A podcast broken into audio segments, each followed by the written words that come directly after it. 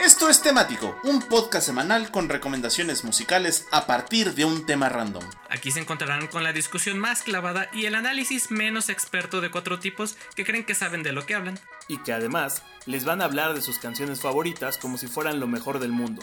Pero eso sí, después de escucharlos, la música no les volverá a sonar igual. Esto es temático. Comenzamos. Bienvenidos a Temático. Rum, rum, rum, rum.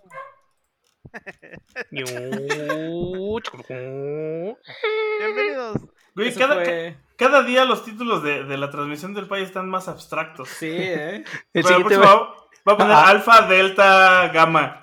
No, el siguiente va a ser. A. Ah, ah. Bri. Sí, sí, alfa, alfa, delta, gamma, epsilon, así una onda de ese estilo. Un asterisco. Arroba asterisco. Un asterisco. Si sigues así, los voy a empezar a escribir en japonés.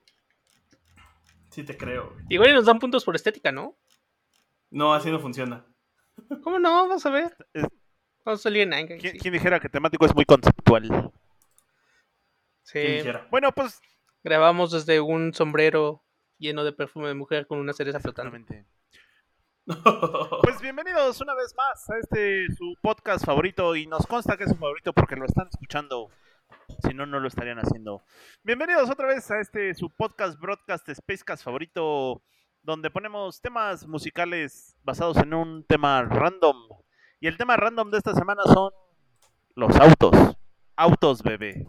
Este es el temático automotriz. El temático de las refacciones. El temático nos estamos echando el planeta a la borda.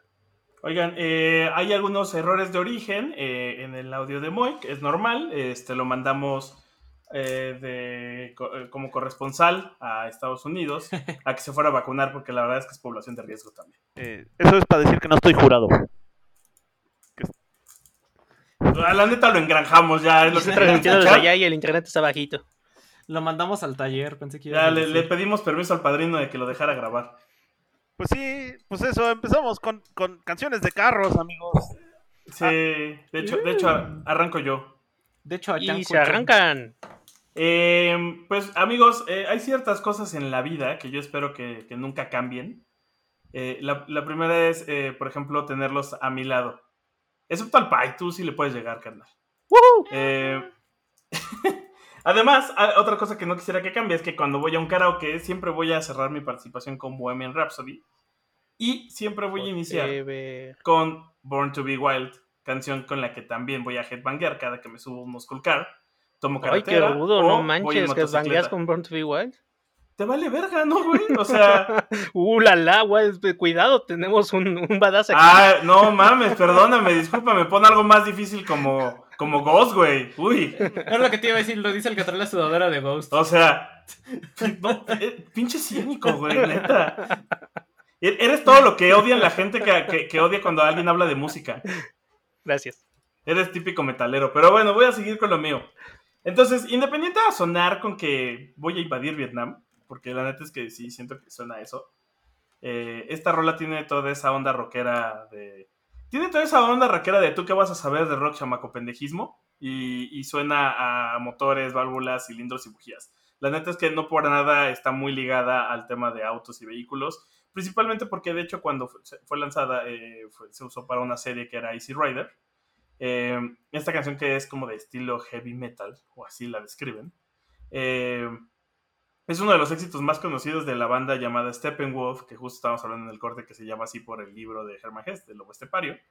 Y ahora no sabemos si el personaje de Steppenwolf de, de- de ese cómic se llama por el libro, o por la, banda, o por alguna otra razón random. eh, que Así existe. como Iron Man. Eh, ándale.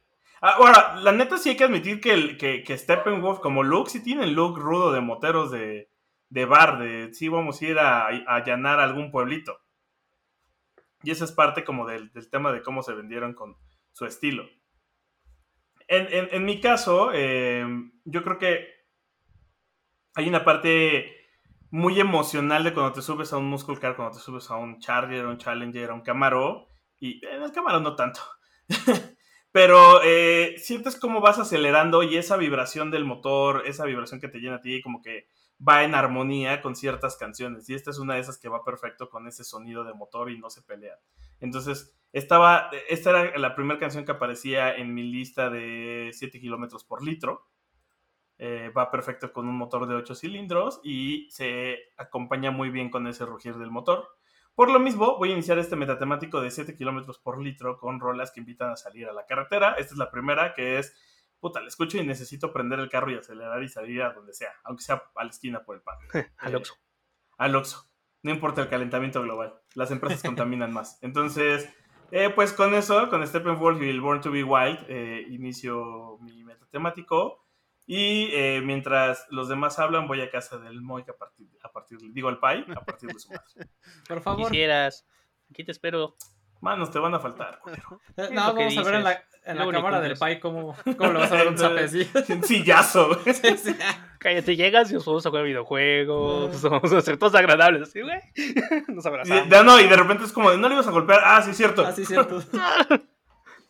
Bueno, y con eso le damos paso a- al Moy, que viene muy americano. Sí, empezamos con, con una, una, eh, que casi casi la pones y te sale una bandera de Estados Unidos atrás.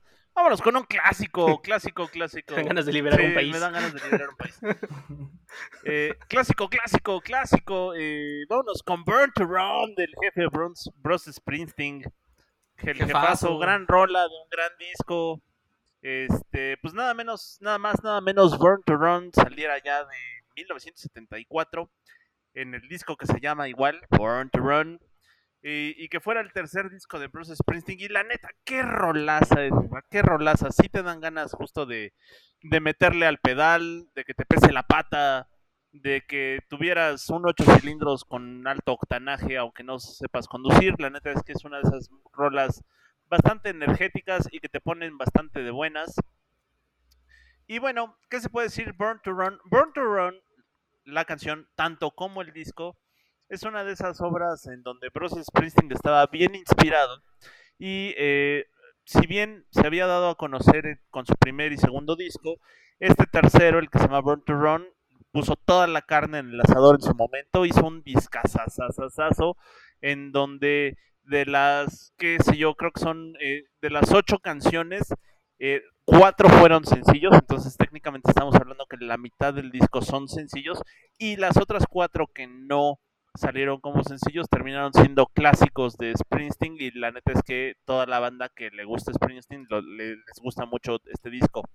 Eh, la música, la música es totalmente de este tipo eh, de carretera, highway americana, lo que vendría siendo música para carretera, y la neta es que pues el mismo, el mismo título da, da pie de qué va a ir. La neta es que la canción es una canción energética, luego luego empieza, tiene este, incluso tiene esta atmósfera como de carreras de Fórmula 1 de los años 70, ¿saben? Y, y, y sí, sí te da, te da toda esta, esta onda. La canción, la canción narra una historia justo en donde hay eh, una historia de amor que se deja entrever eh, de un, del chico que está cantando la canción con una con un personaje de una chica que se llama Wendy. Y al mismo tiempo eh, una de las posesiones más valiosas de esta persona que está cantando o que está narrando la historia pues es nada más y nada menos que su auto. Entonces hace una comparación de cómo toda esta potencia que le da salir en su auto puede hacer o le da esta inspiración de libertad de que puede conseguir una vida nueva con Wendy. También da, da mucho este aire, esta atmósfera como de las carreras de autos de los años 50, ya saben, cuando una chica en medio soltaba una pañoleta y se daban sus arrancones en, en convertibles super pesados, en estos Fords así super pesados, también da, da mucho esta atmósfera a la canción. Y bueno, pues es una rola sasasa. ¿Qué hay que decir del disco? El disco, el Born to Run, fue uno de los mejores experimentos de Springsteen en su carrera como músico, porque cuando, les digo, ven- venía como de este rock folksoso de los años eh, finales de los 60 y principios de los 70 y aquí decidió experimentar con el rock y entonces a Springsteen se le ocurrió que, y así lo define con sus propias palabras, que qué pasaría si el muro de sonido de Phil Spector se cruzara con las letras de Bob Dylan y con guitarras de rock and roll. Y entonces eh, esa idea loca que tuvo Springsteen en su momento, así como lo definió con esas, con esas palabras, pues terminó convirtiéndose en uno de los mejores álbumes de todos los tiempos, ¿no? Era, era, eh, aquí lo tengo, aquí ya encontré la nota, es quería cantar como Roy Orbison, o sea, que el, el feeling se sintiera como Roy Orbison, que las letras fueran como de Bob Dylan, pero que el sonido fuera como de este muro de sonido de Phil Spector. Y lo logró, ¿no? La neta es que lo logró.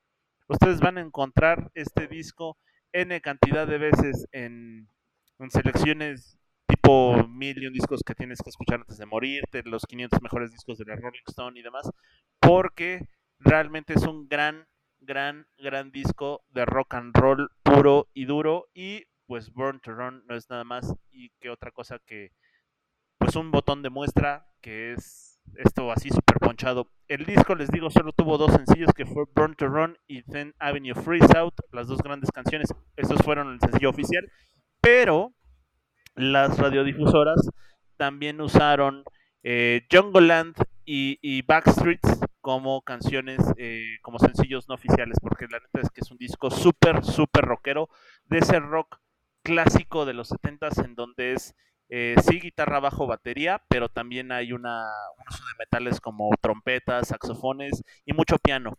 Todas las canciones del disco fueron compuestas en el piano y eso le da un toque soul bastante sabrosón.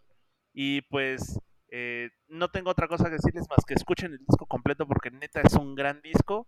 Y vámonos con la canción esta que habla de arrancones, así con todo el poder y todo el alto octanaje y toda la potencia que se le puede meter a un motor, que es Burn to Run, del disco Burn to Run, del legendario Bruce Springsteen, de su mejor época de 1975.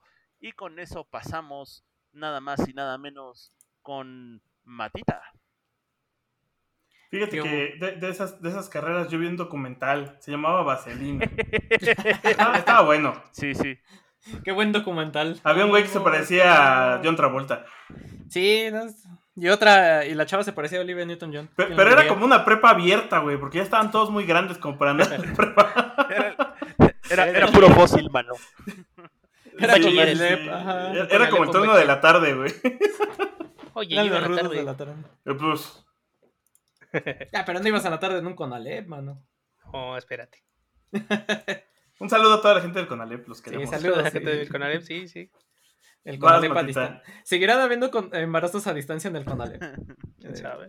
Pues por eso, con telepatía, güey, ya se puede. Ajá. Igual por eso ya quieren regresar a Pues- clases.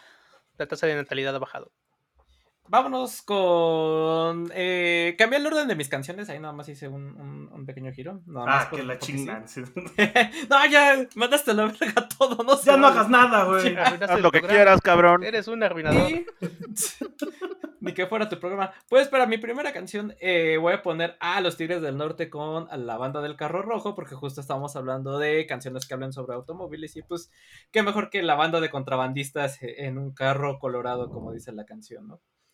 Y la verdad es que cuando hablamos de, de toxicómanos, pues se me pasaron varios hechos eh, relevantes en la historia de los Tigres Por andar en drogas, y del mano. narcocorrido por andar en drogas, que pues ya habíamos comentado, eh, pues que básicamente los Tigres del Norte con este disco de Contrabando y Tra- Traición que salió en 1974, si no me falla la memoria, pues dieron pie al resurgimiento del, eh, del narcocorrido como lo conocemos a lo mejor, no actualmente porque ya actualmente ya hay distintas variantes, pero al menos eh, tomó fuerza, ¿no? A fina- eh, durante los 70s.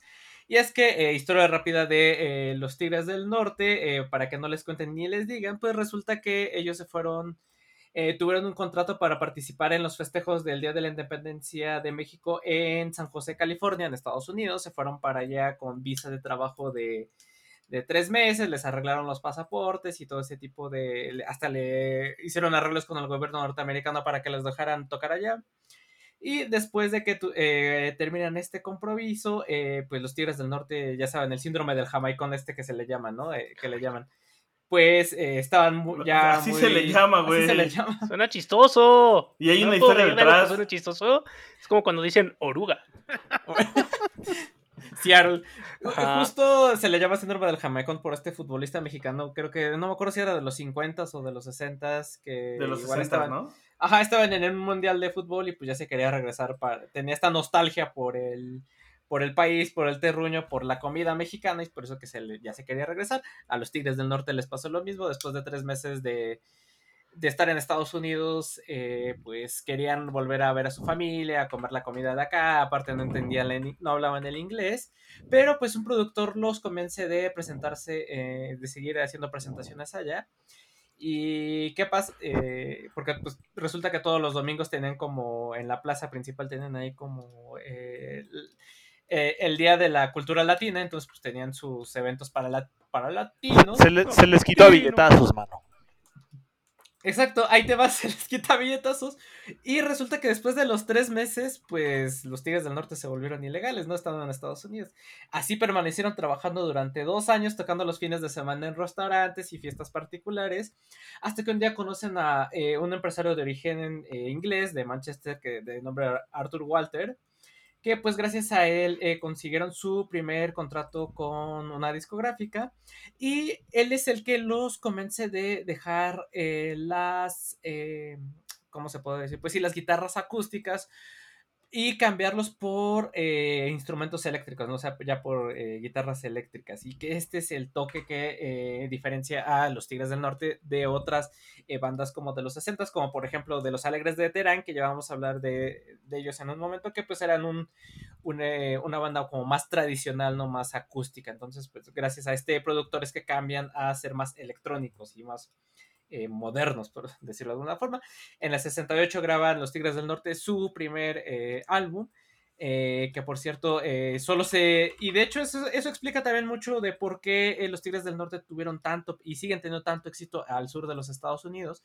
Porque los primeros discos, y sobre todo el primero de los Tigres del Norte, no se distribuyó en México, solo se distribuyó en California y en Estados en la parte sur de, de, de Estados Unidos es ya después que van sacando ya distintos discos que ya van llegando más hasta acá al, al, al sur del, del, continente, pero en un principio solo pegan allá en Estados Unidos porque solo tienen difusión allá, ¿no? Eh, es entonces que se van a conocer una gran parte de, de California y pues bueno, es aquí cuando eh, empiezan a tener esta, eh, esta fama, ¿no? por ahí dicen que al... No me acuerdo quién de los Tigres del Norte, creo que es, es Jorge Hernández, porque ya ven que, que son hermanos, eh, escuchó de, porque resulta y resalta que eh, canciones como Contrabando y Traición y La Banda del Carro Rojo no son originarios de los Tigres del Norte, no las compusieron ellas. Es, son de un compositor llamado Paulino Vargas Jiménez, que él eh, desempeña un gran papel dentro de el, el narcocorrido de los 70s en nuestro país, porque eh, y aquí es donde leí para esto una tesis de eh, que se llama, eh, ahorita les digo cómo aquí lo tengo, El narcocorrido en de, México. De, de sí. sociales. Escrita por Luis Omar Montoya Arias y Juan Antonio Fernández Velázquez. Y él, ellos hablan un poquito de este señor de Paulino Vargas Jiménez, que para no hacerles el, el, el cuento largo, pues él nació en 1941 en Durango. su niñez la pasó en en, esta parte de, del país.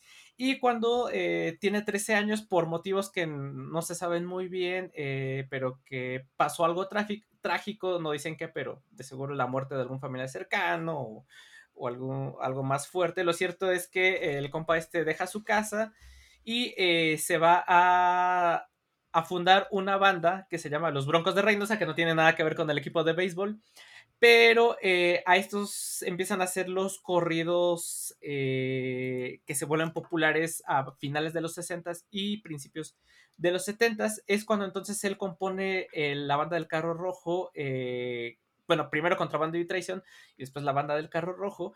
Que la banda del carro rojo, sí, bueno, seguro lo han escuchado, es la historia de Lino Quintana, que es un traficante de principios de los 70s. Y eh, lo que atrae de este personaje, eh, rastreando un poco de archivos policíacos y todo lo demás, porque pues, es, una, es una persona que sí existió, que, que sí tuvo el final trágico que menciona la canción también. Eh, porque resulta que Paulino, Paulino Vargas, el compositor, eh, conoció a Lino Quintana, que resulta que era de Uruguay, que justo vivía por el cantil que menciona la canción, ¿no? Y que era de esta parte de la sierra de, de Durango, ¿no? Y justo una de las partes que mencionan de Paulino Vargas es que a él le gustaba mucho hacer este tipo de canciones de narcocorridos, pero de primera mano, ¿no? Que él estaba ahí para vivir eh, estas, estas anécdotas de narcotraficantes o que a él luego les contaban estas historias y que él mismo pedía permiso de los familiares para hablar de ellas, ¿no? O sea, que no solo lo hacía así con... Así, ah, sí, me sé esta historia de este chisme este narcotraficante, pues voy a hablar de él, ¿no? Sino que pedía permiso a los familiares, si es que o al, al personaje, si es que todavía seguía vivo, para eh, con- contar estas historias y de ahí que fue, sea un personaje importante de esta época. Y también con- consulté con mi amiga socióloga, maestra, que le mando un saludo de la Facultad de, de, de la Facultad de Artes y Diseño, que hizo su tesis de licenciatura sobre el narcocorrido, es que pues es que ella dice que en la década de los 70 hubo muchos movimientos en el narco dentro de las familias así, aparte de que hicieron muchas alianzas políticas con el PRI y eso hizo que se fortalecieran muchas plazas y que el narco fuera una actividad cada vez más prolífica y es por ello que eh, entre este periodo de los 70 tuvo este renacimiento del narco corrido, ¿no? Gracias a esta explosión que volvió a tener el narco en, en ese entonces. O sea, no es de a gratis que tuviéramos estas canciones de los Tigres del Norte y de narcocorridos para eh, en ese entonces, gracias a la explosión que tuvo el narco. Y ya nada más para terminar, y como a manera de recapitulación, pues sí, resulta que Contrabando y Traición y la banda del Carro Rojo no son canciones originarias de los Tigres del Norte, son escritas por Paulino Vargas. Las versiones más conocidas obviamente son de los Tigres del Norte, pero también hay versiones de Los Alegres de Terán, que no tienen nada que ver con la agencia de publicidad. Pero Yo pensé que es- luego se habían ido a fundar una agencia. Sí, después se fueron a fundar una agencia de, de- de publicidad. Pero si ustedes escuchan las versiones de los alegres de Terán, pues son más rústicas, más como de pueblo, más, pues sí, más, más rupestres, por decirlo de alguna forma. Y los Tigres del Norte vinieron a darles ese punch más moderno, ¿no? Más movido, más como incluso de polka, integrando elementos como el acordeón. Que si ustedes quieren de, ver- de verlo a- de esta forma, eh, es como eh, cuando alguien dice un chiste, de, en el salón dice un chiste de forma bajita y nadie lo ríe, nadie se ríe y de repente alguien lo dice pero más fuerte y ya todo el salón se ríe, pues más o menos es así la analogía con los Tigres del Norte, ¿no? A lo mejor Ay, qué ellos no, no compusieron estos correos originales, pero sí fueron los que los hicieron más famosos. Y pues ahí está la banda del carro rojo del disco del mismo álbum de, si no me equivoco, 1978, si la memoria no me falla. Pues, pues vas, Pai. Y listo, vámonos con el pay. Ya, así nomás voy, ok. Eh, Pues, ¿Qué quieres que hagamos una elogía Sí. o qué chingados? por favor, Elegía. Una presentación. Viene el pay, el pay, el pay, la sección de Cyrax. ¿Con eso? Sí, gracias. Listo. Estoy complacido. Su, su tributo cantado es suficiente por el momento. Pues nada, eh, mi gusto por los coches es algo extraño. La neta, me gustan mucho los carros. Y me gustan mucho los carros gringos de antes del 73 y los coches japoneses. Pero para ese temático he decidido hablar de coches gringos de O antes sea, del puro 73. corre chocolate, mano. Puro carro chocolate. Puro chocolate. Como las almejas. Eh, pues resulta que de los 60 a los 70, creo que es la época dorada de los carros musculosos, de los carros que consumían gasolina a lo estúpido, de los V8s, V12s y ve lo que quieras, del Super V, del Mustang, del primero, de los primeros GTOs, de los Pontiacs. Y había una razón, porque la gasolina era muy barata. Luego se preguntarán qué pasó. Pues nada, un embargo petrolero en 1973 por parte de los Emiratos Árabes y la coalición de países árabes que le dejaron de venderle gasolina a Estados Unidos. Eso hizo que México creciera. Si se preguntan de dónde salió tanto balneario, viene de ahí. Pero de momento causó que, pues sí, de momento causó que hubiera problemas de gasolina en Estados Unidos y que se tuviera que cambiar, cambió mucho el mercado. Porque la gente ya empezaba a ver cosas como el rendimiento ¿no? de la gasolina en sus carros y empezó a comprar coches japoneses. Estados Unidos comenzó a, fabricar co- coches más pequeños. La gente dejó de comprarse pues, los Barracudas, los Camaros, los Dusters, estos carros que eran como gigantes, de motores enormes, Los una bola de acero gigante. Entiéndanse, los lanchones. velocidad. Los lanchones fue cuando murieron, gracias a los árabes. Pero gracias a su muerte, insisto, tenemos balnearios y bonitas instalaciones del Seguro Social. Y eso causó también, aparte, todo el estado patronalista del, de México, paternalista, perdón, que hubo en esa época con... Todavía, todavía no se llamaba PRI, ¿no? Todavía tiene el otro nombre. ¿Todavía era PNR? ¿Era PN FRN o PNR o algo Sí, así? algo así, todavía no era el PRI. Y pues sí, y eso, pues la verdad es que es una época bien bonita de los carros, las líneas, los diseños, el rendimiento, el ruidero que hacían. Es el carro típico aparte como de persona súper ruda. Serpiente de Los Simpsons tiene uno, por ejemplo. Si en algún momento en su cabeza tienen una idea de un carro con volante de cadena y palanca de velocidad de bola 8 y no es un microbús, están pensando en un muscle car de, la- de esta época. Y aparte es De la, de la época de James Dean. la época. No, el James Dean es mucho antes, mano. James Dean en cincuentero. ¿Sí? Sí, sí, sí. No, y aparte James Dean se mató en su coche. Güey, todos esos autos son autos donde si no sabes lo que estás haciendo te vas a matar. Pero James Dean traía aparte Un Porsche. carro No, James Dean traía un Porsche. ¿Traía un Porsche? Un Porsche. Ajá, por eso te digo pequeño. Comparado con. pequeño de tamaño, no de potencia. Que aparte es bien gracioso, ¿no? Porque justo también mientras esto pasaba en Estados Unidos, en Europa empezaba a hacerse muy popular coche. Bueno, empezaba a crearse el supercarro, de hecho, el Countach. Los primeros Lamborghini son también de los 70. Que también son hermosísimos. Híjole, no. ¿No te gusta el Countach? No me gustan los Lamborghini para nada. ¿Cómo? No. No, pues qué aburrido, Víctor. Y bueno, pues eso pasó y inspiró a muchas bandas. Inspiró, es toda la base de una línea estética, ¿no? De calaveras, carros, carreteras, motores grandes, cosas súper ruidosas. Y nos trajo cosas divertidísimas como White Zombie Black Sunshine.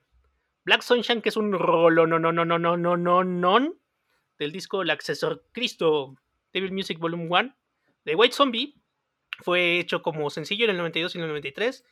El intro está grabado por Iggy Pop. Entonces, además, está súper cool. La canción habla de un Mustang llamado Black Sunshine. Y en algún momento en mi vida espero tener un Mustang de esa época que tenga 400 caballos de máximo performance.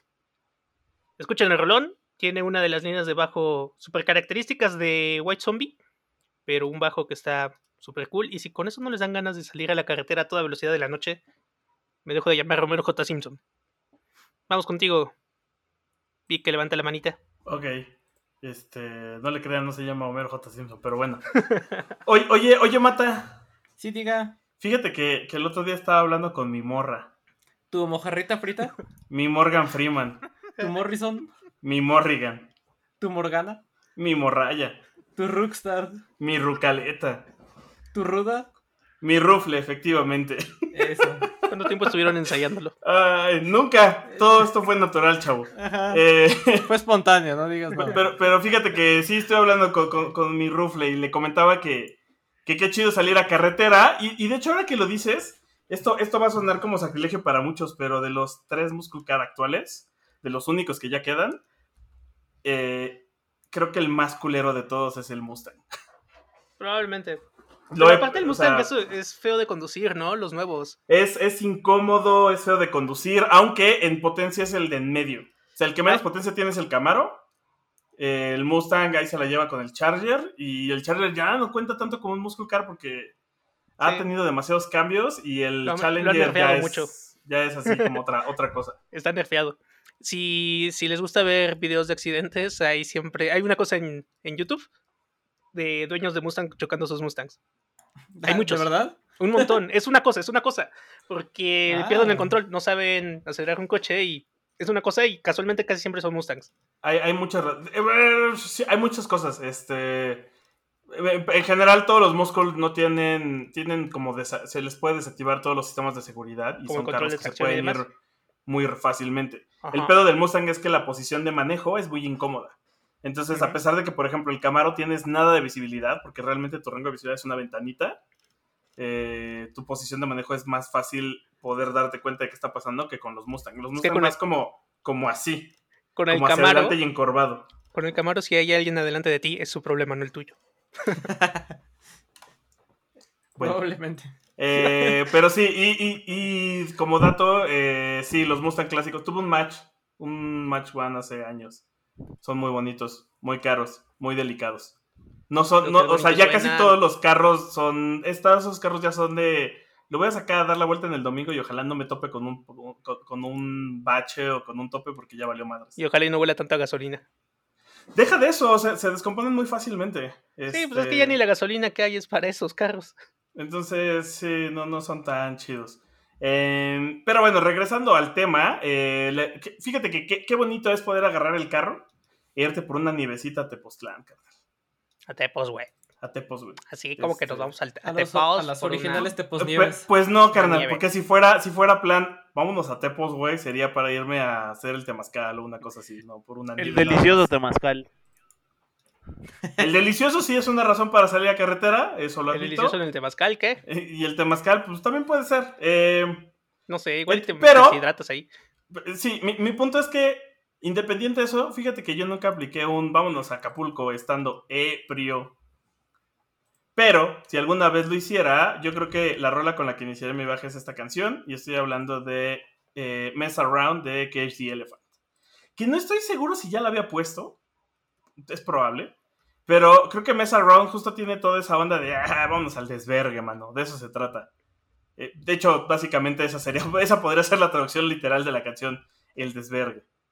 Eh, y pues esta canción es del álbum Tell Me I'm Pretty de la banda de esta banda de Kentucky que hasta el momento seguiré diciendo son los mejores shows en vivo que he visto dos veces en mi vida. Eh, el vocalista, este Matthew Schultz, neta está cabrón como showman, es un güey que transmite toda esa emoción que está sintiendo y además se nota que está dando todo en el escenario. O sea, creo que nunca me he emocionado con ningún otro show como lo he hecho las dos veces que los he podido ver en vivo. Una fue en el Corona, la otra fue en el, en el Pepsi Center y, sí, están, sí están muy cabrones. Ahora, la, la realidad es que sus rolas son, son muy crudas, son rudas, son directas. Creo que llegan a esa parte más primitiva del ser y lo ponen a bailar. Y lo cual se me hace un instinto muy similar al que mencionaba arriba cuando te subes a un auto y aceleras, que es más una emoción muy primitiva, donde te sincronizas con ese rugir del motor y ese movimiento y entonces te emocionas. Creo que es muy similar y por eso creo que va muy de la mano con esta canción. ¿Cómo ven esa machincuepa? Lo mismo opinan los microbuseros, mano. Sí. Puede ser. Tienes razón. Yo- hasta yo- le meten el cambio sin usar el clutch. Yo solo te voy a decir que yo vi la de Matando Cabos y ese, ese pinche visco casi les gana en el arrancón, carnal. Eh, sin embargo, sí, escuchen esta rola y neta sí me imagino aplicando un ALB, vámonos a Acapulco, carnal, súbete. Yo manejo. Trépate. No hay pedo, lo pago. Y pues con eso, eh, vamos con Matita de nuevo. No, sigue Moik. Sigue Moik, vamos con Moik. Pues para el siguiente segmento vamos a poner a, a Don David Bowie. Así es, a Don David Bowie. Con una bonita canción que se llama Always Crashing in the Same Car. O lo que si hubiera sido en el español es algo tipo Tropecé de nuevo y con la misma piedra. O también, Haciendo la cover a Julio Iglesias. o también pudo haberse llamado Cagándola una y otra vez. Porque ya saben cómo era David Bowie. Agarraba anécdotas de la vida cotidiana y las elevaba a niveles casi casi metafóricos y abstractos. Y esta no es la excepción. Resulta que Always Crashing in the Same Car está basada en una historia real en donde estaba, ya estaba un día David Bowie tranquilamente. Eh, es- como el Santos. Como el Santos, es lo que te iba a Sí, decir. Estaba un día Bowie comiendo tacos de Sí, ¿Cuándo? es- es- está cabrón porque técnicamente la época de Berlín bien podría ser como, como una historia del Santos y la Tetona Mendoza, ¿saben? Donde David Bowie es el Santos y el cabo es Iggy Pop. Ok, ok. ¡Jalo! Sí. Y entonces, Ya, me, me vendiste la idea. Hay que hacer un cómic, aunque sea de eso. Ay, güey, hay que buscar a Trino. Sí, hay que, hay que picharle la idea a Trino. y entonces estaban los dos bien atascados, estaban metiéndose coca hasta por las orejas, cuando resulta que salen por, a las calles de Berlín en el carro de David Bowie en esa época y van a buscar al dealer y entonces eh, pues, compraron sus dotaciones de polvos mágicos y en una de esas y aquí no se sabe si David Bowie estaba ya puesto o estaba todavía en sus 5 y le pareció por algún motivo que no se sabe la- las, las versiones que narran las anécdotas varían a David Bowie le pareció que el, el dealer lo estaba estafando, que esa cocaína no era de buena calidad. ¿Y le habló a la Profeco? Y se, y se hizo un viral, se hizo un video viral. Cocaína. Lord Cocaína, exacto. Y entonces, Ay, cállate, se llama cocaína. el- Lord Cocaína. Y entonces, pues no por nada le decían The, the Thing White Duke. El güey Duke. ¿no? Y entonces, no, no convencido con la calidad de la mercancía que le habían despachado, y aquí es lo que hace pensar que ya estaba puesto, le dice a Iggy Pop, súbete, vamos tras ese cabrón. Y entonces, Como en Mean Girls. Súbete, Sí. perro. vamos a molestar a, a Alfredo Adame. Vamos a chingarnos al Y entonces agarra David Bowie y le mete patín y se empareja con el carro del, del dealer y entonces lo empieza a chocar de tal manera, le empieza a dar, le, le avienta la lámina de tal manera que orilla al dealer a la banqueta y tratando de, esca- de escapar, el dealer no puede huir, se encajona en una vuelta y David Bowie le avienta la lámina de frente y choca el carro. ¿Qué pedo? David Bowie. Y choca el carro del dealer. Acto, se- Ay, qué bien que eh. Acto seguido, eh, todavía con, o sea, no- no, el carro hasta eso estaba chocado, pero no se desmadró. Acto seguido regresan al hotel David Bowie e Iggy Pop y dice que Iggy Pop le dijo, ya me bajo, güey, ya vamos a bajarnos, vamos a bajar. Y se bajó Iggy Pop y David Bowie dice, sí, voy a estacionar el auto. Y cuando se decidió a estacionar el auto, que empieza a dar de vueltas, así como, como cuando los corredores hacen donas Donas.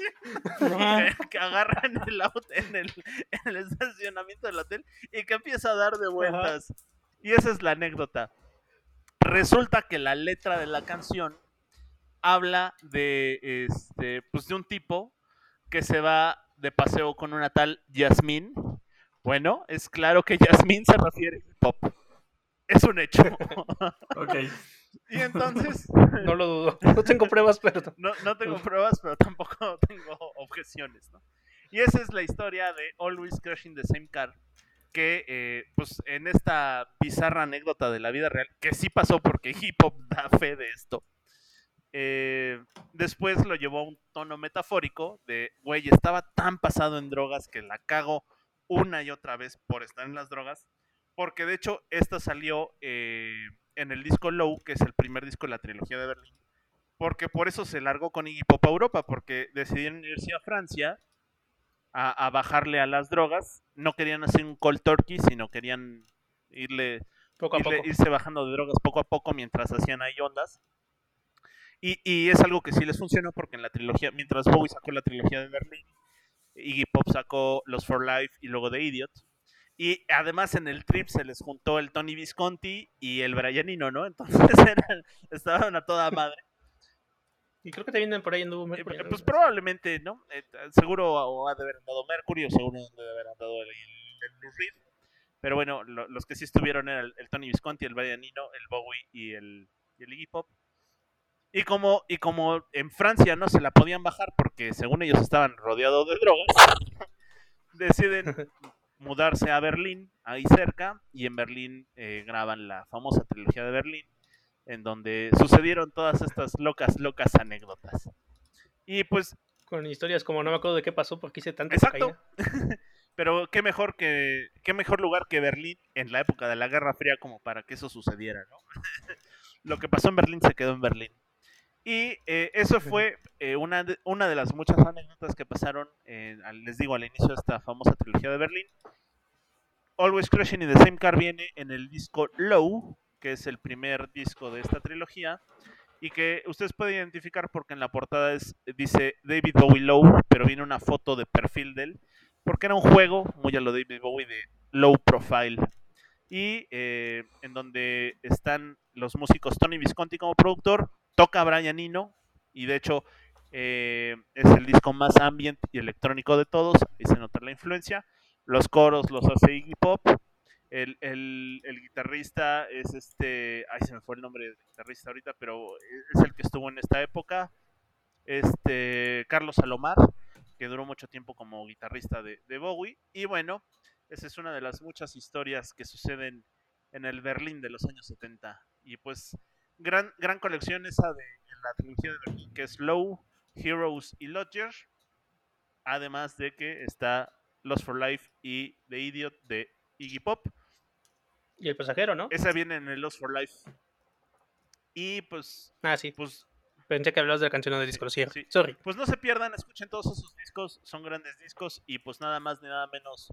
Always Crashing in the Same Car de David Bowie, del disco Low del 77. Y con esto vámonos con, con este, con Matita. Matita. Oli, que eh, justo traigo mi playera de Kraftwerk en el aniversario del Man Machine de Kraftwerk. Eh, qué ¿Eh? obo. Ay, no, es para que topes. Estuve, estuve a punto de poner The Passenger. Soy un Uy. pasajero. Sí, ese es un rolón. Tanto la versión original como el cover de, ¿Chuchi? de Chuchis y los Panchis. Ajá, exacto. Voy a subir Pues- tantito para que se vea mi sudadera de los Beatles. Ay, míralo. Qué obo. Y Moik tiene una playera de Selena, seguramente. No sé por qué. Me da el Ay, mi Selena, ya me la mataron Ah, otra Selena, vez. No. no. No, no la pudieron salvar en ¡Spoilers! esta serie? Otra vez no se salvó, mano. Chale, qué mal plan. Otra vez no se salvó, Spoilers. No, no, no a la audiencia. Pues en mi gustada sección hace mucho que no ponía a los Beach Boys, pues vamos a poner a los Beach Boys. Porque eh, pues resulta y re- eh, que los Beach Boys tuvieron una etapa en la que antes de que a Brian Wilson se le escuchara el Rubber Soul de los Beatles y le volara la cabeza intentando replicar lo mismo, Y se creará una pelea en su mente. y se, y se, y se y se crearon una pelea en su mente exacto.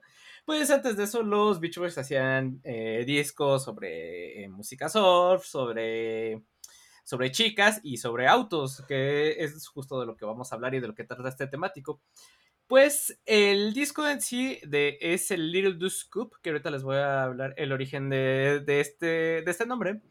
Pues es el tema de los coches de carrera está tan presente a lo largo de, de este disco con canciones como precisamente Little Do Scoop, Care Crazy Cutie, Cherry Cherry Coupe, Custom Machine, etcétera, un sinfín de canciones que ven en este disco que algunos críticos lo consideran que es de los primeros álbumes conceptuales en la historia del rock, no solo hay medio un poquito enredada esa maroma, así un poquito ahí medio rebuscado, pero el chiste es eso, ¿no? Querían un disco eh, que hablara de, de autos y es, la mayoría de las canciones de este disco hablan de puros autos, ¿no? El Little Do Scoop es el cuarto álbum de los Beach Boys que eh, salió en 1963 y es el tercer álbum que salió en ese mismo año de, de los Beach Boys. Ahí nada más para, eh, para que se den una idea.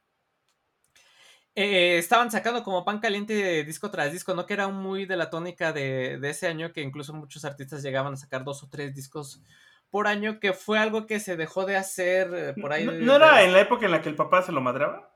Sí, también era en la época del... Por eso, tanto por el papá como por la disquera los traían medio madreados. Por eso es que sacaron tres discos ese año. Pe- y- pero eh, también era como una tónica que se daba muy, mucho en esa época, ¿no? De sacar como dos discos o hasta tres discos por año como muy seguido.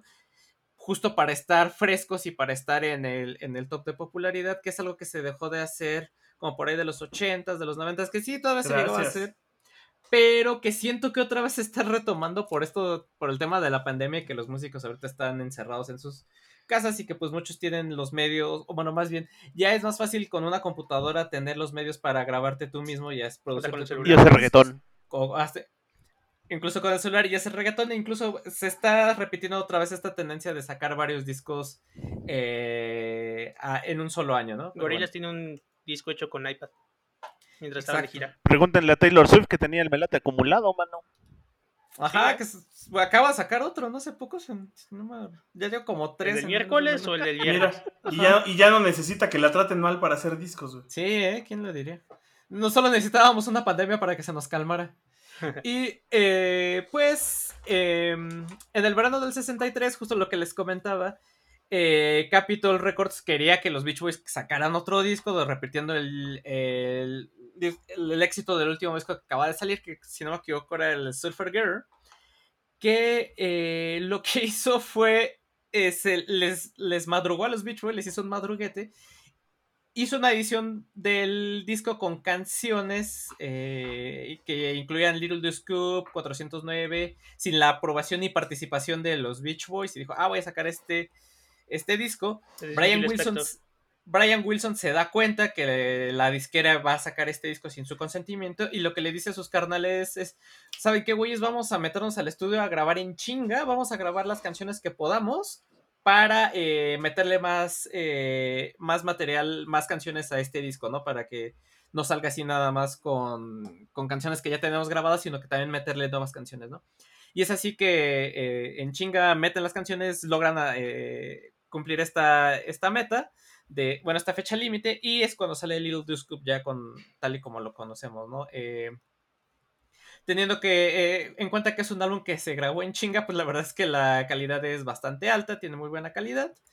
Y eh, pues la canción Little Do Scoop es una canción escrita por Brian Wilson y el DJ Roger Christian de una, de una radiodifusora. Eh, la canción, aunque primero apareció en, Lil, en Supergirl de 1963, otra vez vuelve a aparecer en este disco y le da el título del, eh, al álbum. Eh, y Ah, sí, pues la canción habla del el Ford Model B, modelo de 1932, que se menciona como el Little, se menciona como el Deuce Coupe, así se le conoce, porque eh, Deuce se refiere al año en que salió, que es el 32, el 2 es Deuce en francés, entonces de ahí el 2, eh, si se lo conoce coloquialmente, no me pregunten por qué. Y pues, eh, si ustedes ven la portada del disco, aparece, es un Ford Coupé motor V8 de 1932, que también se lo conoce como Ford Model 18, que es conocido también como el, el Deuce Coupe, que eh, era el más potente y más popular del modelo B de cuatro cilindros de aquel entonces, hablando, insisto, de autos de 1932. Y en el cuadro eh, que aparece en la portada del disco eh, fue. Eh, la fotografía fue dada por la revista Hot Rod. Y la persona que aparece cortada, porque nada más se le ve como el cuerpo, no, no se le ve la cabeza, es el propietario del coche que se llamaba Clarence Chili Catalo. O sea, le, decían Chili, no sé por qué. Y resulta que, es, que ese coche era de él. Ese Ford 1932 personalizado de cuatro ventanas era de, de él y eh, él, autorizó que su foto apareciera en, la portada de ese disco y resulta que eh, el señor Clarence Catalo murió en 1998, ya falleció, pero su coche sigue saliendo en varias exhibiciones y exposiciones de autos alrededor del mundo, ¿no? Hasta, antes de la pandemia llegaba a salir. Y ya nada más para eh, terminar, esta película la canta ¿cómo se llama este señor? Tom Cruise en la película de la Guerra de los Mundos, se la canta a su hija que es Dakota Fanning, como una canción de cuna cuando eh, tiene demasiado eh, miedo para dormir. Y Frank Zappa dice que este es eh, un gran avance en la música de los blancos, ¿no? Que es un impresionante paso adelante yendo hacia atrás para lo usa para referirse a esta canción. Y una vez dicho lo cual, vámonos con. ¡Ay! Con un rolón. Mi favorito. Un rolón de esta que no banda. poner. Sí, sí, sí, exacto, estoy de acuerdo. Arráncate. Era ilegal poner esta canción como ilegal es de lo que vamos a hablar antes de poner la canción. Em, en, e, e, en, mi, en, mi, mundo de fantasía, tengo dinero y coches para ir por el mundo compitiendo en lugares y, y en carreras. En tu mundo de caramelo. En mi mundo de caramelo voy a Monza, voy a Nürburgring, corro Le Mans, drifteo en Japón y me meto a la carrera más divertida e ilegal, aunque este podcast no promueve actividades ilegales, que hay en Estados Unidos, que es el Cannonball. El Cannonball, Cannonball Run Challenge, es una carrera ilegal que va desde Nueva York, desde el Red Bull Garage, al Hotel Portofino, en Redondo Beach, cerca de Los Ángeles. Es una carrera de costa a costa. Y no es como que esté organizada, más bien tú agarras tu coche, dices que vas a correr un cannonball, te organizas con la gente y te avientas el cannonball, que es cruzar todas las autopistas que hay entre estos dos destinos. Chistosamente el COVID, como hubo menos gente en la calle y bajó el tráfico, aumentó, bueno, hizo que se rompieran varias veces los récords del Cannonball, porque pues no había tráfico, entonces podían ir más rápido sin mucho cuidado. hay varios documentales, hay como tres videos de Vice al respecto, pero también hay otros documentales de otros emisores acerca de esta carrera. Y está como está interesante porque aparte se organizan para evadir la ley en diferentes estados o de hecho te, tienes que poner como en contacto con personas en cada estado de preferencia porque hay, como spotters que te van diciendo hay un policía aquí adelante, bájale la velocidad. Entonces van como avisándote si viene un policía o no para que tú vayas a la competencia. El- eh, o sea, finalmente todo el reto del Cannonball es reducir, es ir lo más rápido posible de un lado a otro. Un personaje famoso que corrió esta carrera, o infamoso, Kim.com, ¿se acuerdan de Kim.com? No, no. ¿El sí, dueño de espera, Megashare? No, Dueño de Megashare, alguna vez número uno de Call of Duty. Eh, no. sí, no, espera, no. Bueno, pues él, que aparte era una cosa gigante, corrió algún Cannonball. No lo ganó, pero sí lo compitió. Y está interesante, les invito a ver los videos acerca de cómo se ha hecho esto, porque aparte ya lleva bastantes años sucediendo. Déjame ver si encuentro el dato de cuántos años, pero lleva En ya... mi rancho hacen, hacen corridas en periférico, güey. Dude, pero imagínate que hicieras una carrera de aquí a Tijuana. O sea, de ese tamaño es, ¿sabes? Es como el primero en llegar a Tijuana. No es un arrancón, no es una un- un cuarto de milla. Es vamos a cruzar de costa a costa de Estados Unidos a través de las carreteras con una velocidad promedio de 180 kilómetros por hora. Y la velocidad máxima que han logrado hasta ahorita es 280 kilómetros por hora en caminos públicos. En un país que está bastante vigilado en el aspecto automovilista y que curiosamente también tiene uno de los sistemas de carreteras más grandes que hay en el mundo, beneficiados mucho por su topografía y que han sido pues parte del crecimiento económico que ha tenido Estados Unidos, porque si algo nos demostraron los romanos desde el principio de la historia, es que los caminos llevan a Roma ja, y la importancia de tener buenos caminos para fomentar economía y crecer cultura. Que en algún caso podríamos tener una discusión larguísima con Matitas y el diseño carretero de México es un factor que ha cambiado, que ha evitado la expansión económica del país o no. Te estás volviendo es. difuso. No me estoy volviendo difuso, estamos hablando de carreteras. No, en serio, te estás volviendo difuso. Ah, estoy que es una película de Tim Allen. Estoy perdiendo el foco. Estás perdiendo el foco del programa, Cyrex. Perdiendo el foco del programa, discutir de sociología. No, espera. No es sociólogo, ¿verdad? Es temático. Y pues eso es este. Es una carrera de costa a costa sobre las autopistas. Y por eso ponemos esta canción que sería ilegal no ponerla en este programa. Highway Star de Deep Purple. Rolón con el cable Rock Band 2. Rolón de parir en carretera. Rolón de Highway Star. Uno de los mejores solos de guitarra. Uno de los mejores solos de órgano con distorsión que ha habido. Una canción que se compuso mientras le preguntaban a, al compositor, vocalista de Deep Purple, cómo compone canciones y dice, ah, pues voy ahí viendo cosas en la vida y llega la inspiración. Como ahorita que vamos en una carretera, porque sí, iba en un autobús, estaba de gira, lo estaban entrevistando y dijo, por ejemplo, ahorita se me ocurre que podría tomar mi coche para ir a la autopista. Y salió Highway, la letra de Highway Star. Además, es como todo en improvisación. Creo que es una de las canciones más épicas.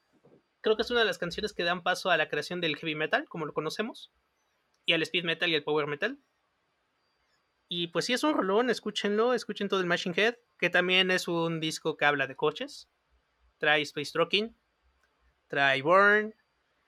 ¿Y cuál es la otra que también me gustaba de carros? Ya se me olvidó. Pero escuchen, escuchen, escuchen el Machine Head. De hecho, Machine Head, tal cual el título es por motores.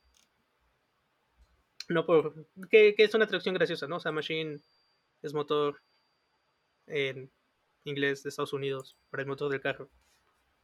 En una forma muy coloquial. Sí. Sí. O sea, se usa el término, ¿no? El machine Sí. del coche. El machín que es acá rifado también. Ajá. Ajá, que saca bien chingón. Sí. Bueno. Pues nada, jueguen eso y si organizan una carrera de este tipo en México, avísenme. Pues era la Panamericana, ¿no? ¿Para qué? No, la Panamericana es oficial. Es que la Sí, la Panamericana no Panamericana es es ilegal. O sea, el punto de aquí es que es ilegal, dude. Entonces tu carrera se te puede echar a perder porque te detiene la policía. Bueno, eso sí. Si Es que algo el, pe- el enseña- pe- el pedo de aquí es- no es que te detenga la policía, güey. Es que Te te, detiene el te narco. detenga el narco, güey. Más extremo. o Sarita García, como nos enseñó Mecánica Nacional. Bueno, chido. Este. Gracias. Debo contar una anécdota en la cual en algún punto de la vida, Cyrex y yo pensamos en aplicar unos trabajos en Mexicali. Y uno de nuestros sueños, si nos lo daban, era competir en las carreras de baja. Oye, la baja, sí, no manches. Eso, eso pasó hace unos años. Yo ya quiero correr en la baja. Estás muy viejo y muy torpe, güey. No me importa, lo quiero hacer. Te vas a matar. Es cuando me, cuando me ha detenido estar muy viejo y muy torpe para algo. Y dijeron, nosotros vamos a rockear forever. Forever. Forever. Ay, ay, ay. Bueno, ya. Re- Retomando ya para mi cerrar, cerrar mi temático. Eh, chavos, ¿hay alguna película de Edgar Wright que a ustedes no les guste? Mm, No Ni sé. siquiera saben de qué, están, de qué estoy hablando. No, sí sé quién es Edgar Wright, pero no sé si hay una película que no me guste de él. Es que no, de- no debe de haber, güey. Según yo, no existe una película que no te pueda gustar de, de Edgar Wright. ¿Puedo decir que mi menos favorita es Hot Fuzz? Ay, Hot Fuzz es de la mejor. ¿Ves? Sí, me gusta mucho, es mi menos favorita. O sea, no estoy diciendo que no sea mi favorita, si tuviera que rankear en mis favoritos sería... Pues mira, este hombre nos trajo la trilogía Coroneto, de la cual sale Hot Fuzz. Ajá, Eh, nos trajo Dead. Scott Pilgrim, Ant-Man, y en 2017 se reventó una de las mejores películas de autos en la vida. Además, con el mejor soundtrack posible. Con un título arruinado en español. Estoy Sí. hablando de Baby Driver. Aprendiz de El crimen. aprendiz del crimen. ¿Por qué hacen eso? Oye, güey, Hot Fuzz es arma fatal. Pues porque no solo ustedes ven películas, güey. Ese, ese es el, Eh, el mejor personal- video musical que hay. Son dos horas de video musical. Sí, Exacto. Eh, Con Eiza González ahí. ¿Me dejan continuar? No. No. No, pues estamos hablando también de la película. Es una peliculón. Ya, ¿Para qué no ya, eh, no, un tema vas, güey, ya, haz tu ¿Para qué nos temático, cabrón. Haz tu temático, güey, habla, di lo que quieras. Bueno, entonces sí, como les decía, Baby Driver, una de las mejores películas de coches, con temas emblemáticos, actuaciones peculiares y estelares, con Kevin Spacey antes de que lo funaran. Nah, se lo ganó, güey, la neta. Sí, sí, sí. Eh, No, ya retomando un poco el spoiler que dio Mike, que no se pudo esperar, es que eh, lo normal es que cuando haces una película acomodes la música acorde a lo que está sucediendo en la escena. Y aquí sucedió al revés. Aquí la película nació después de la música. Hay varias eh, entrevistas con el director y con algunas personas de la producción donde mencionan que precisamente eh, Edgar Wright primero llegó con la música y después dijo a partir de esto quiero hacer una película. Y donde mejor se nota es en la canción que vamos a poner, que es Bell Bottoms, que es una canción que llegó primero y a partir de ella se coreografió toda la ejecución eh, audiovisual para que empatara y fuera la ejecución que es, o sea, lo que vimos, que es creo que uno de los mejores intros de película que hemos visto y además uno de los mejores acompañamientos de música, cine y autos en, en el- en- un producto audiovisual. Eh, todo está construido así, de hecho, de nuevo, o sea, la parte más importante de esto es, primero salió la música y a partir de la música decidieron qué querían contar y entonces lo fueron acomodando a partir de estas canciones. Por ello es que tiene tanto peso. Eh, si no han visto Baby Driver, quien no la haya visto, dénsela. Pues, precisamente tenemos un soundtrack poca madre. Tenemos a Lily James, a Isa González. Y tenemos a un Ansel Elgort que por fin le quitaron la cara de baboso que se echó encima cuando hizo The Fault in Our Stars y Divergente. Porque venía de haber hecho esas películas donde era como de Detergente. verga, güey, qué Detergente. vato tan agrio eres. Eh, sobre Bell Bottoms, la neta es que no hay mucho que decir. La canción está chidísima. Si conoces la película, eh, es de una banda que se llama The John Spencer Blues Explosion. Es una banda de punk blues de Nueva York que nació en los noventas. Y que si no fuera por esta canción, la neta es que nadie sabría nada de ellos. Eh, y pues nada, lo mismo que con las otras, es una canción que sí o sí queda perfecto para manejar, emocionarte. Y si sabes lo que estás haciendo, quizá puedas sobrevirar un poco. y ojalá tuviera un Subaru. Uf. ¿Una impresa? Sí, Oye, pero un WRX. ¡Wow! ¡Cállate! ¿Y nos No vamos a existen- la Patagonia? ¿A Técnicamente, no existen en México, entonces. Con Pero imagínate eso en, en, en Dracar. En preferiría un Mini Cooper, la verdad. ¿Sí? Sí. Sí, son más resistentes. Yo siempre que voy con Víctor estoy esperando nada más el momento de tener que agarrarme del manos y voltearnos. Solo, Espérame. solo, solo una vez ha pasado. eh, hay una anécdota que además lo hice en un Fiat Palio sedán. Uh, el ah, ok, ok. Era un sedán. En donde atropellaron a un amigo y yo me encontraba en Pabellón Universidad. Y desde que colgué la llamada hasta que llegué con él sobre Avenida Revolución pasaron cinco minutos. O sea, todavía bajé, o sea, pagué el estacionamiento, salí del estacionamiento y llegué allá en menos de cinco minutos. Yo tengo una razón más ñoña. Una vez hice como media hora del toreo a CEU. Ah, eso, es, cerrar- ra- eso es rapidísimo. Güey, me iban a cerrar la biblioteca central y tenía que devolver un libro.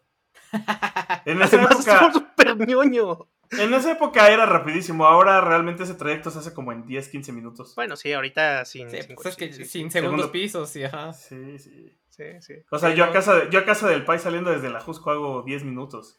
Sí. Gracias a los benditos segundos pisos. Gracias, según benditos segundos pisos. Cuando no hay un baboso enfrente que se mete y no tiene tag. Uno. Bueno, y ya con eso vamos a darle paso a una sección que siempre hay en este programa. Uy, sí. Puede beber su shot. Pues ahí está, sa- Yay. saquen el shot porque en su gustada sección hace mucho que no ponemos a los Beatles. Ahí les van los Beatles. Y como Eh, Mira, logramos contar a los Beach Boys y a los Beatles en el mismo programa. sin que se pelearan, Una ¿eh? implosión. Que Ajá. Pues, pues como estamos hablando de carros, ¿qué se podría esperar si no otra canción que Drive My Car? Una canción, Bebé. Drive My Car Baby, una canción a todas luces de McCartney, aunque este es todavía de las acreditadas Lennon McCartney por ser de los Beatles. Y eh, en donde justo eh, sal- saldría ya de 1965, me parece, en el Rubber Soul, en ese legendario disco Rubber Soul, que también justo hace un momento estábamos hablando, fue el que le causó chaquetitas mentales a Brian Wilson. Justo. Y resulta que Drive My Car, que es la canción que abre este disco, eh, aunque sí la compuso McCartney, realmente decía que estaba cuando, cuando la estaba componiendo estaba un poquito atorado porque la letra original decía que de- decía que eh, en vez de you, can you can drive my car decía you can buy Damon Rings o algo así y decía que ya tenían esa, esa frase bastante bastante bistec porque ya la habían usado eh, en Can Buy Me Love la habían usado en Feel Fine y también la habían usado como chiste en, en Twist and Shout y, y quién iba a decir que también tiempo después la volverían a usar una, una versión de esa frase la usarían para Lucy the Sky with Diamonds pero bueno ya, ya tenían bastante bistec esta situación del, del Diamond Ring y dijo, bueno, ¿qué se puede comparar con un Diamond Ring? Y Leno fue el que le dijo a McCartney, pues un carro, güey. O sea, es como, súbete un carro que es como... Piensa, McCartney, piensa. Güey. Y entonces dijo, ah, pues sí es cierto. Y entonces, baby, you can drive my car. Y eso fue lo que se terminó quedando como la, como la, la letra. Y a partir de eso fue lo que fluyó, fluyó la letra de la canción en, un típico Lennon McCartney, que es esta Drive My Car. A nivel grabación, ahora sí, eh, aunque cada Beatle estaba tocando su instrumento, se doblaron muchas pistas en el estudio. Y, por ejemplo, se tiene que esta es una de las canciones de los Beatles que más bajos usa, porque son tres pistas de bajo en una base rítmica, y donde además, eh, a- a- al- además de las usuales dos pistas de guitarra, la de Lennon y la de Harrison, hay una tercera pista de guitarra que la toca McCartney, que si bien el riff es de George Harrison, el solo de guitarra lo toca McCartney en la eh, lo toca McCartney. Y bueno, también que querían hacer, porque hay, hay tres, porque hay tres pistas de bajo, porque fue Harrison el que le dijo, oye güey, escúchate este cabrón, me gusta el negro. Y le prestó un disco de Otis Redding y escucharon Respect, la versión de Respect de Otis Redding, que después grabaría y haría famosa esta eh, Aretha Franklin. Y dijo, ah, esto, esto tiene, tiene onda. Y entonces les gustó el bajo y por eso hicieron esta, eh, tres pistas de bajo distintas, ¿no? Y, y bueno, pues así, así empezaría. No hay mucho más allá que contar la canción, es realmente una, una canción más, no diría que de relleno, pero sí es más del setlist, no son de las que destacan tanto en el Rubber Soul, hay canciones con más profundidad en el Rubber Soul. Lo que sí es que fue este disco el primero eh, que se darían chance de trabajar ah, con completa tranquilidad sin estar con giras de por medio y fue el disco que les empezaría a meter la idea de ya no salir de gira y mejor empezar a trabajar en sus canciones netamente en el estudio. Es además, eh, muchas de las canciones venían ya arrastrándose del, Help y entonces pues se, se fueron adaptando. Y en el Help, en el Help y en este, en el Rubber Soul, en, en el, en el intercambio o en el paso entre discos, pues fue cuando Lennon tuvo esa amistad cercana con Bob Dylan, lo que los llevó a todos a fumar marihuana, esto es un hecho ampliamente conocido, y Ringo Starr declararía en su momento que el Rubber Soul fue el disco de la marihuana y que posteriormente el Revolver es el disco del LCD. Entonces, Oye, qué chido. entonces, este es eh, como que esta fusión, bueno, esta atmósfera leve, leve, eh, pues es gracias a que es, es el disco en donde todos estaban ahí fumando su, su motita con el, con el Bob Dylan. Y además, Su El- hierbita. Lennon estaba intentando hacer letras más profundas, McCartney y Harrison estaban clavándose más en la textura musical y Ringo era Ringo. Entonces, Y Ringo seguía siendo Ringo Ringo. seguía siendo Ringo. Pero salieron grandes cosas. eh, eh, el- es también uno de los primeros discos donde Harrison empieza a explorar la parte de la cítara hindú. Y hay evidentemente grandes canciones como Nuryan Good, eh, Nowhere Man. eh, también estaba esta situación de que si McCartney se había muerto o no. eh, bueno, ya hemos hablado de eso también en su momento. Eh, canciones bonitas como Michelle o Girl y grandes clásicos como In My Life. Eh, definitivamente el Rubber Soul, así como cualquier disco de los Beatles, vale la pena que lo escuche porque no tiene absoluto desperdicio. Y este es el que iniciaría probablemente la etapa experimental, eh, sin ser tan experimental como otros discos que vendrían después, pero este es el que la inicia. Viene el Rubber Soul, luego viene el Revolver, luego el aclamado Sgt. Peppers, y ahí es en donde empieza el declive porque se les muere el, el manager y llegamos al álbum blanco. Entonces toda esa es la etapa de la experimentación en cuatro discos, casi cinco años de la historia de los Beatles, pero pues con esto empezamos con una bonita canción que habla de una persona que se quiere hacer famosa en Hollywood y que necesita un aventón pero entonces cuando se sube al carro de un chavo le dice cuando sea famoso y tenga dinero tú vas a poder conseguir este tú vas a poder conducir mi carro baby you can drive my car y de eso va es una muy bonita canción una Lennon McCartney en todo su esplendor de 1965 Está muy del cute. Rubber Soul Drive My Car en su gustada sección hace mucho que no ponemos a los Beatles a los Beatles. Qué rolón del, del club de los Beatles. Pues, eh, pues a mí me dio mucho gusto que Fleetwood Mac volviera al- a, tener éxito porque van totototota y porque Stevie Nicks está bien preciosa de su voz. Lo que sea de cada quien. Y pues sí, la Rumors, el disco este famosísimo de, de Fleetwood Mac, se volvió a poner de moda gracias a esta rola de Dreams y gracias al, al cholo en, en, en patines o en tomando patineta, así en patineta tomando Ocean Spray. Nathan. Apodaca. Ese, ese merengues. Y que gracias a TikTok pues revivió esta, este rolón, ¿no? Eh, pero pues vámonos con otro rolón también de ese disco, de ese mismo disco del Rumors. Que eh, pues nada más hay para que se den un quemón. eh, ganó el premio Grammy Rumors eh, y vendió 40 millones de copias en todo el mundo, siendo uno de los álbumes mayores de mayor venta en todos los tiempos. Y como dato curioso, pues fue el undécimo álbum de estudio de Fleetwood Mac y salió en 1976 y fue producido por la misma banda. Pero la canción de, las que, de la que le voy a hablar ahorita en este mo- momento es ni nada menos ni nada más que The Chain, que se creó a partir de la combinación de varios materiales previamente rechazados o varios, digamos, pedacitos. Es como una canción Frankenstein, por ahí tenían sus, eh, este, sus distintos pedazos de, de, de canción de canciones ya hechos, varios integrantes de la banda que hicieron, los juntaron, los ensamblaron y de hecho eh, están, eh, esta, este ensamble se hizo eh, manualmente, o sea, lo que se hizo pegaron las cintas tal cual de grabación y así se hizo esta canción. Eh, y a partir de entonces The Chain se volvió un elemento básico en los conciertos en directo de Fleetwood, Fleetwood Mac y de hecho creo que es la canción con la que abren la mayoría de, o la, con la que abren la mayoría de sus conciertos, ¿no?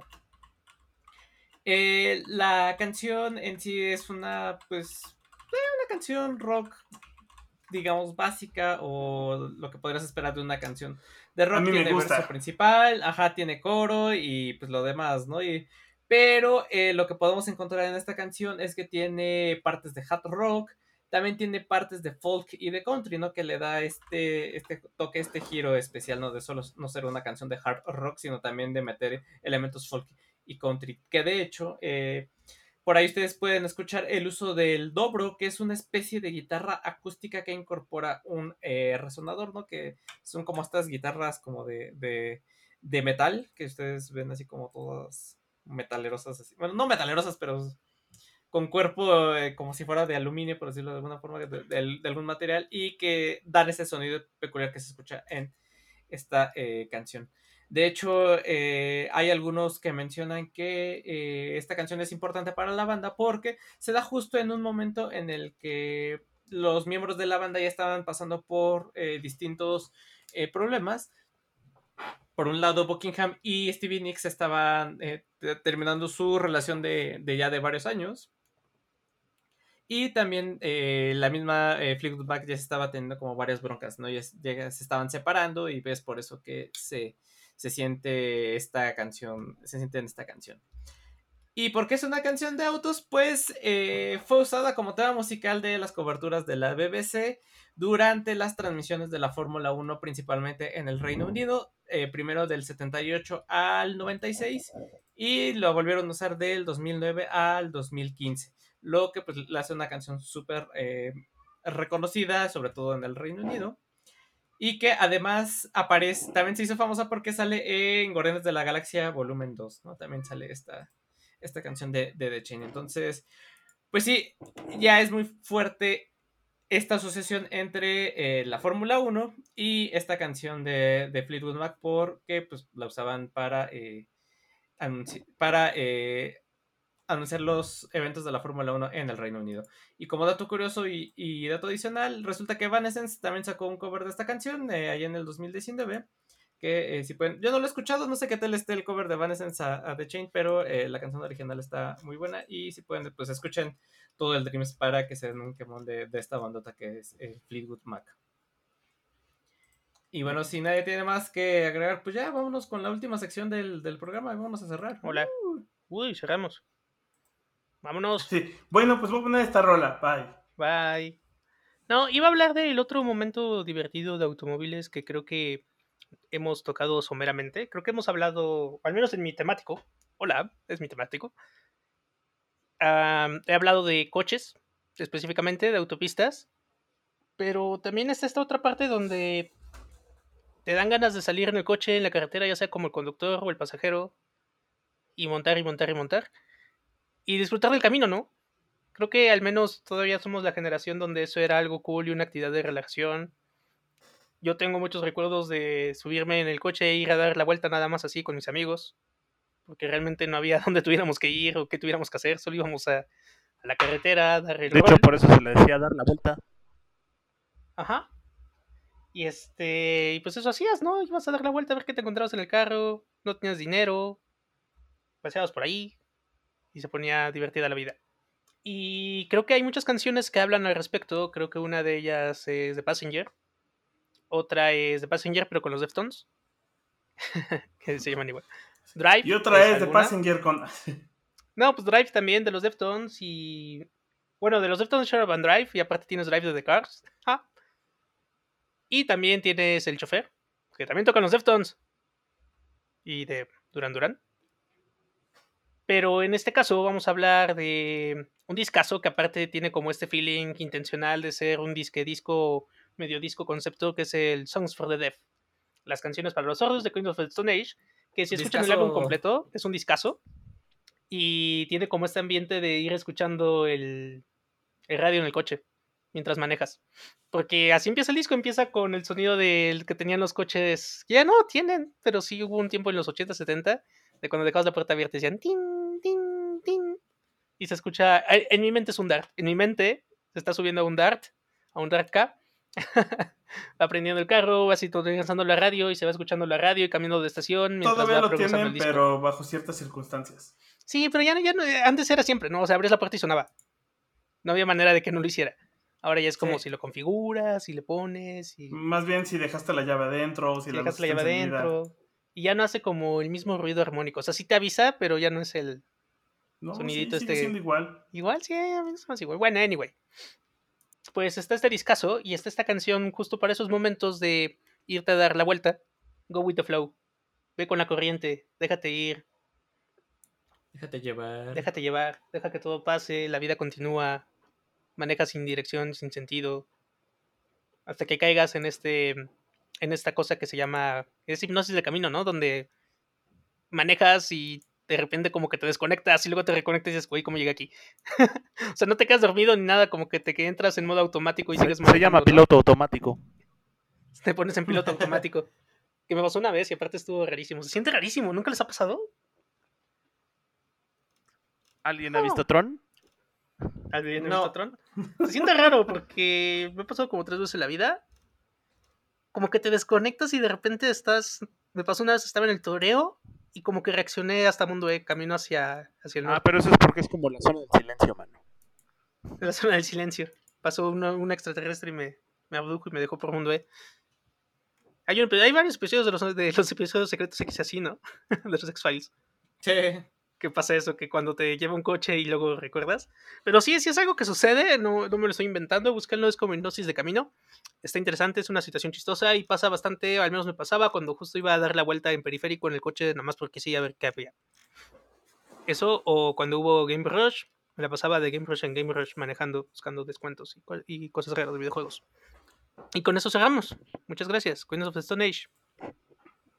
Discaso. Manéjenme. Bien, este, despedidas, mensajes. Escuchen temático, este, visítenos en facebook.com diagonal temático, en Sí, temático.org. Y, y denos en Patreon una lanita. Por favor. Cáiganse con el varo. Cáiganse con el varo. dineros. Es para comprarnos un carro nuevo. Y Uf. nos hace falta. Ah, Andamos descalzos, muchachos. Ayúdenos. Y listo. eh, nos escuchamos la siguiente semana. Jueguen Forza, Gran Turismo, Dirt. Todos Bye. coches, juegos de coches. Adiós. Bye. Esto es una producción de La Hora Bizarra. Hello, it is Ryan, and we could all use an extra bright spot in our day, couldn't we? Just to make up for things like sitting in traffic, doing the dishes, counting your steps, you know, all the mundane stuff. That is why I'm such a big fan of Chumba Casino. Chumba Casino has all your favorite social casino style games that you can play for free anytime, anywhere with daily bonuses. That should brighten your day a little. Actually, a lot. So sign up now at chumbacasino.com. That's chumbacasino.com. No purchase necessary. Group. Void were prohibited by law. See terms and conditions. 18 plus.